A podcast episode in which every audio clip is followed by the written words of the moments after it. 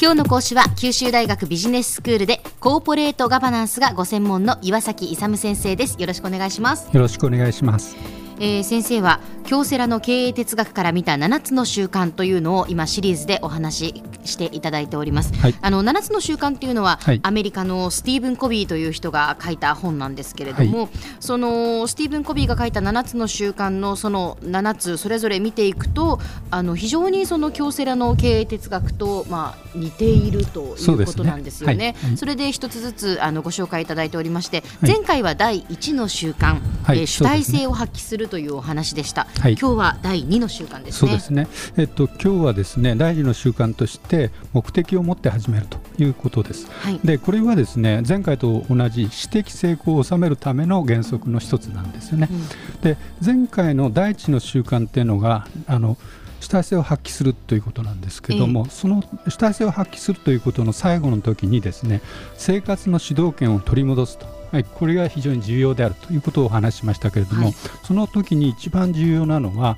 約束をある約束をしてこれを守る力がその、えー、主体性を発揮する一番基礎にあるということなんですね。はい、ということは約約束をするっていうのはこの前もお話ししましたけど自分自身とかね他人に対する約束、まあ、両方含めてなんですけど約束っていうのは目的であり目標であり夢なんですよね。でその夢とか目標とかをですねしっかり立ててそれを守っていくと。ということは、ね、例えば入学試験とかそういう何でもいいんですけれども、うん、それに目標を定めてちゃんとしてあのしっかり守っていって合格すればですね人生ある程度やっぱり成功に導けるというのと同じでそれが第一の主体性を発揮するというのとですね今回の目的を持って始めるというところにつながってくるわけですよね。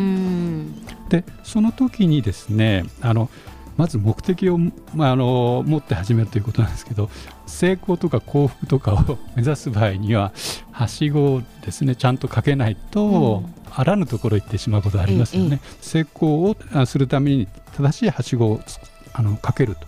で何が一番重要かというとですねやっぱりあの正しい価値観とかそういうものが必要ですよと。でその価値観に基づく正しい目標を設定するということがやっぱり一番基礎で、うん、そもそもあの京セラのあの成功の方程式でも一番重要なのは考え方ですよね、はい、だからどういう目的を持って人生とかビジネスとかをやるかっていうのがこれがもう一番の重要なんですね、うん、要するに社会のためにってやると社会が全体良くなるし、はい、自己のためにとかですね自分のためだけを持ってるとあの社会とか環境に悪い影響が与えるということが非常にありますので、そのあの方向性ですよね。そうですね。その価値観というのがですね、えー、あのできれば全人類あるいは地球のためにとか、うん、そういうようなところを目指していってほしいということなんですね。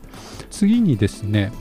すべてのものは二度作られるという原則をこの本で言ってるんですよ。すべてのものは二度作られるってどういうことですか？えっとですね、えー、一番わかりやすいのが、あの、建物を設計する場合にはですね、まず頭の中でどういう家がいいかな、あ日本風のがいいか、うん、西洋風のがいいのかとか、はい、あの木で作るのか、あの石で作るのかとかいろいろありますね。はい、ということは第一段階としてはですねあの頭の中で知的想像するわけですね。うん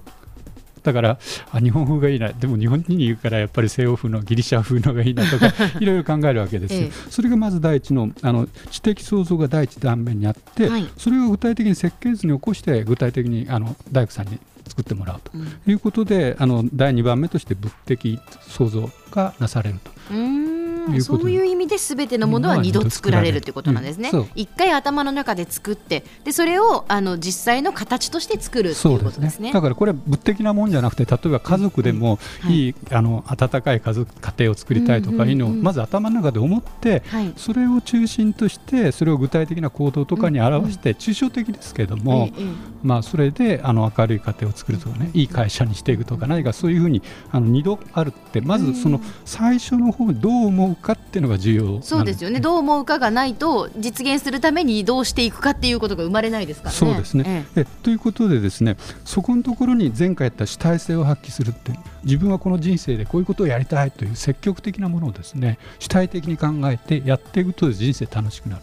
ということなんですよ。だからそういうふうにまず何をあの知的に考えるかというところが非常に重視すると。その場合ですねあのその知的創造というのが自分から来る場合とですね他人から来る場合があるんですね要するに上司から命令されたとかあのあるいはいろんな環境でそういうふうになっちゃったととそうじゃなくてここで言ってるのはやっぱり目標を設定して考えたり行動して人生やってくださいということなんで自律的にやるのが非常に重要であると。えー、ということでですねまずこう第一の習慣として主体主体性を発揮するというのがあってそれはですね自分は自分の人生の創造者になり得ると、うん、自分の自主的に自分の人生を切り開いていく。でここで来て第二の習慣として、まあ、知的創造をやるときなんですけどそれもですねあの自分を自分でリーダーシップを発揮してですねそのいろいろなことを考えていくと。まず自分でいい方向を考えててそれを努力するということが重要です。でそれとの関係でですねリーダーシップとマネジメントという関係があるんですけど、リーダーシップとマネジメント、うんはい、同じように感じられるかもしれませんけどね、ね。若干違うんですね。で何が一番違うかというとリーダーシップっていうのはこれからどういうことをしようという目標を設定するんですよね要するに例えば人生ですと、うん、こういう方向で人生歩こうとか会社だとこんだけの売り上げを上げようとか、はい、まず何かそういう方向性を正しい方向性をあの設定するのがリーダーシップリーダーの役割なんです。ええ、であのマネジメントってそれ設定された方向にできるだけ近づいていってあるいはその方向以上のいい成果を上げるっていうのがマネジメントなんですね。ということでですねリーダーシップがまずあってマネジメントが次に来ると。いうことが必要ですよと。はい常に自分の人生に対する自己のリーダーシップって言ってるんですけどそのリーダーシップを取りながら人生を設計していくということが非常に重要ですよと。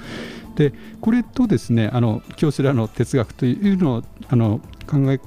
方とのあの類似性なんですけど京セラの成功の方程式で、まあ、考え方が一番重要だよとかですねあるいは京セラでも夢を描くとか高い目標を持つとかあるいはですね目標を終始徹底するというのは、まあ、同じように言われているということですね。はいでは先生今日のまとめをお願いします。えっと人生をですね成功に導くためにはです目的を持って始めるとこれは西洋と東洋を問やないということです。今日の講師は九州大学ビジネススクールでコーポレートガバナンスがご専門の岩崎勇先生でした。どうもありがとうございました。ありがとうございました。